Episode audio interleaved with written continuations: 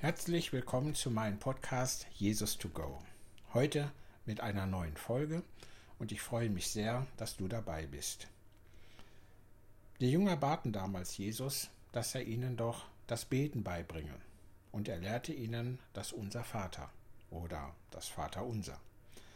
Und aus dieser Fülle möchte ich einen Begriff herausnehmen und dich damit versuchen zu bewegen, zu inspirieren, nämlich mit dem Begriff Vater.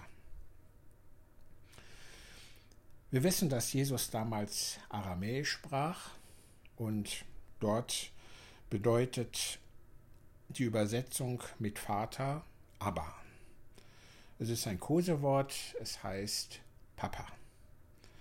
Und damit brachte Jesus etwas in Bewegung, was in der damaligen Zeit absolut unüblich war man hatte eher eine ängstliche Haltung zu Gott. Man sah in ihm eher den strafenden, den zürnenden, den gerechten Gott. Und Jesus bringt nun Gott, den Allmächtigen, ja auf eine Ebene, die wir bezeichnen können mit einer Ebene, Augenebene, Du und Du-Ebene. Also ist das sicherlich etwas ähm, ja, sehr Mutiges gewesen mit Gott auf Du und Du zu stehen.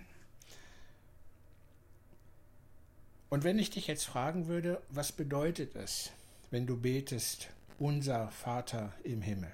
Was macht das mit dir?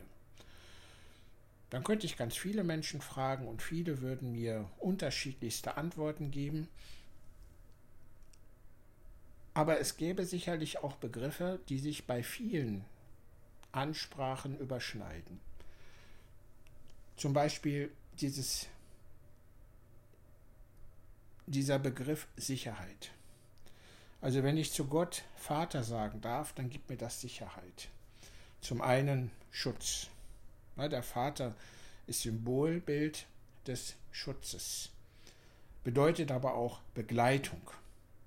Jesus hat uns die beiden Gleichnisse dargelassen von dem verlorenen Schaf und dem verlorenen Sohn, wer uns den Gott als Vater bezeichnet und auch beschreibt, wie wohlwollend, liebevoll, bedingungslos in seiner Liebe er sich dem Verlorenen nähert, der erneut sich auf die Suche zu ihm macht. Aber auch das Gefühl, gib acht auf dich, spielt auch hier in dieser Ansprache Vater eine ganz besondere Rolle. Natürlich könnte man jetzt auch denken, ja, wenn ich das bete, dann ist das so wie Privateigentum. Also es wäre ja leicht, zu einem Gott zu beten, der nur ein Kind hat, nämlich mich. Und das hat Jesus damals in seinem Gebet auch sehr wohl bedacht. Jawohl, du darfst zu ihm beten, als wärst du das einzige Kind, aber du bist nicht der Einzige, der diesen Weg gehen kann zu seinem Vater. Deshalb heißt es auch, unser Vater im Himmel, wo also jeder den Zugang findet. Der Sinn dieses Wortes Vater hat also eine ganz neue Tiefe erlangt. Auch schon allein durch die Art und Weise, wie Jesus selbst sich damit an Gott gewandt hat und seine ganz besondere Beziehung zu ihm ausgedrückt hat. Er, Jesus, verweist auf eine grundlegende Beziehung, die so alt ist wie die Geschichte der Menschheit. Nun müssen wir den Begriff Vater aus heutiger Sicht ja vielleicht auch etwas kritischer sehen. Denn wir erleben in unserer Gesellschaft eine Gesellschaft ohne Väter. Man kann das auch anders ausdrucken. Aber in unserer abendländischen Kultur ist die Figur des Vaters symbolisch abwesend verschwunden, ja verdrängt worden. Vielleicht hat man im ersten Augenblick das als eine Befreiung angesehen, weil der Vater ja in der Vergangenheit häufig, Vergangenheit häufig ein Herrsch, eine Herrschaftsinstanz war, ein Repräsentant des Gesetzes, ja vielleicht auch einer, der dem Glück seiner Kinder im Wege steht, weil er mit dem Flüggewehr nicht zurechtkommt, also die Unabhängigkeit seines Kindes behindert. Und früher herrschte auch in der Familie zuweilen ein brutaler Autoritätsanspruch, der die Kinder manchmal regelrecht erstickte. Die Eltern behandelten ihre Kinder wie Sklaven, ohne jede Achtung vor deren persönlichen Bedürfnissen und ihrer ureigensten Entwicklung. Das waren zum Teil Väter, die ihre Kinder nicht unterstützten, damit sie frei ihren Weg gehen konnten, auch wenn es natürlich nicht leicht ist, Kinder in Freiheit zu erziehen. Viele Väter lehrten ihre Kinder auch nicht, Verantwortung zu übernehmen, um so ihre eigene Zukunft und die der Gesellschaft zu gestalten. Das ist sicher keine gute Haltung. Aber es scheint so, dass wir von einem Extrem ins andere Extrem verfallen sind. Heute jedenfalls ist das Problem nicht mehr die übermächtige Präsenz der Väter, sondern eher, eher deren Ferne, deren Abwesenheit. Die Väter sind bisweilen so mit sich selbst beschäftigt, mit ihrer Arbeit, ihrer individuellen Selbstverwirklichung, dass sie darüber die Familie vollkommen vergessen.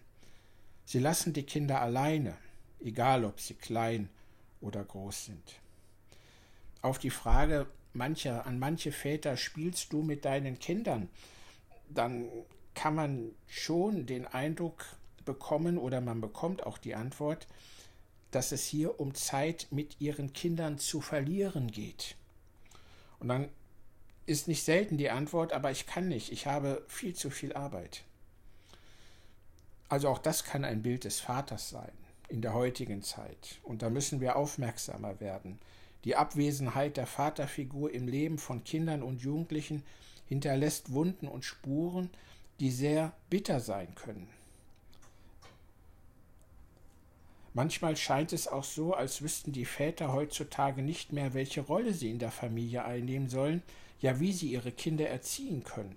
Unterhalten sie sich im Zweifel lieber heraus, ziehen sich zurück und vernachlässigen ihre Pflichten.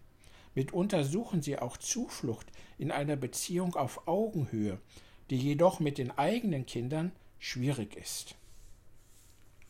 Also von daher finden wir heute keinen ungestörten Begriff oder kein ungestörtes Gefühl zu dem Begriff Vater. Aber sehr wohl ist das, was Jesus uns hier nahe bringt, ja ein Geschenk, das er uns macht. Denn er sagt uns ja, derjenige, der mit Gott reden will, dem ist es gestattet, ja den ermutigt er sogar, Vater zu nennen. Jesus sagt ja ausdrücklich, so sollt ihr beten. Aus den Aussagen Jesu in der Bergpredigt geht hervor, dass Jesus jedermann das Recht einräumt, Gott als Vater zu bezeichnen. Dahinter mag nicht zuletzt der Appell stehen, habe Mut, dich an Gott zu wenden, der dir Liebe entgegenbringen will. Alle Menschen dürfen zu Gott Vater sagen, im Diesseits wie im Jenseits, alle auf der weiten Welt, ohne Unterschied der Klasse, Nation oder Religion von denen, die durch Gottes Geist in ein besonderes Verhältnis zu Gott gestellt sind, schreibt der Apostel Paulus im Römerbrief,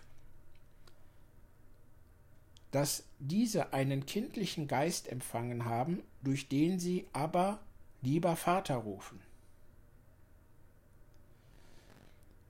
Von daher möge es so sein, dass es dich innerlich berührt, wenn du dieses besondere Gebet sprichst und Gott ja auf Augenhöhe begegnest, auf der Du- und Du-Ebene.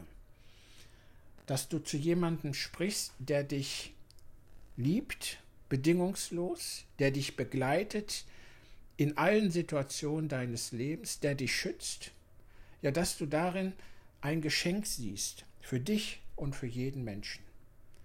Vielleicht erleichtert uns das auch das Beten, auch das Bewusstsein, wenn wir vor Gott treten, dessen Namen wir ja heiligen, dass er aber jemand ist, vor dem wir uns nicht zu fürchten haben, dass es jemand ist, der Zeit für uns hat, der für uns da ist, dem wir das Wichtigste in seinem Leben sind. Also ein Geschenk, was uns Gott hier gibt, dass wir zu ihm Vater sagen dürfen. Ich wünsche dir tiefgehende, schöne Gebete mit einem freimachenden Gefühl. Auf die Frage an einen weisen Mann, wann ist denn ein Gebet gut, hat er einmal gesagt, wenn es danach anders ist. Und das wünsche ich dir, dass wenn du mit Sorgen und mit Angst in ein Gebet gehst, du letztendlich weißt, mein Vater ist da, er schützt mich, er ist für mich da, er wird alles lenken und leiten, so wie es für mich als sein Kind zum Besten ist. Auch wenn du mit Dankbarkeit zu ihm kommst, dass du dich, dass du dir bewusst bist, nun sagst du deinem himmlischen Vater Dank für das, was er aus Gnaden für dich getan hat, was er für dich geschenkt hat, was er für dich geregelt hat. In diesem Sinne, ein schönes, ein tiefgehendes Gebetsleben wünsche ich dir und ich danke dir von ganzem Herzen, dass du mir zugehört hast und ich freue mich schon auf das nächste Mal.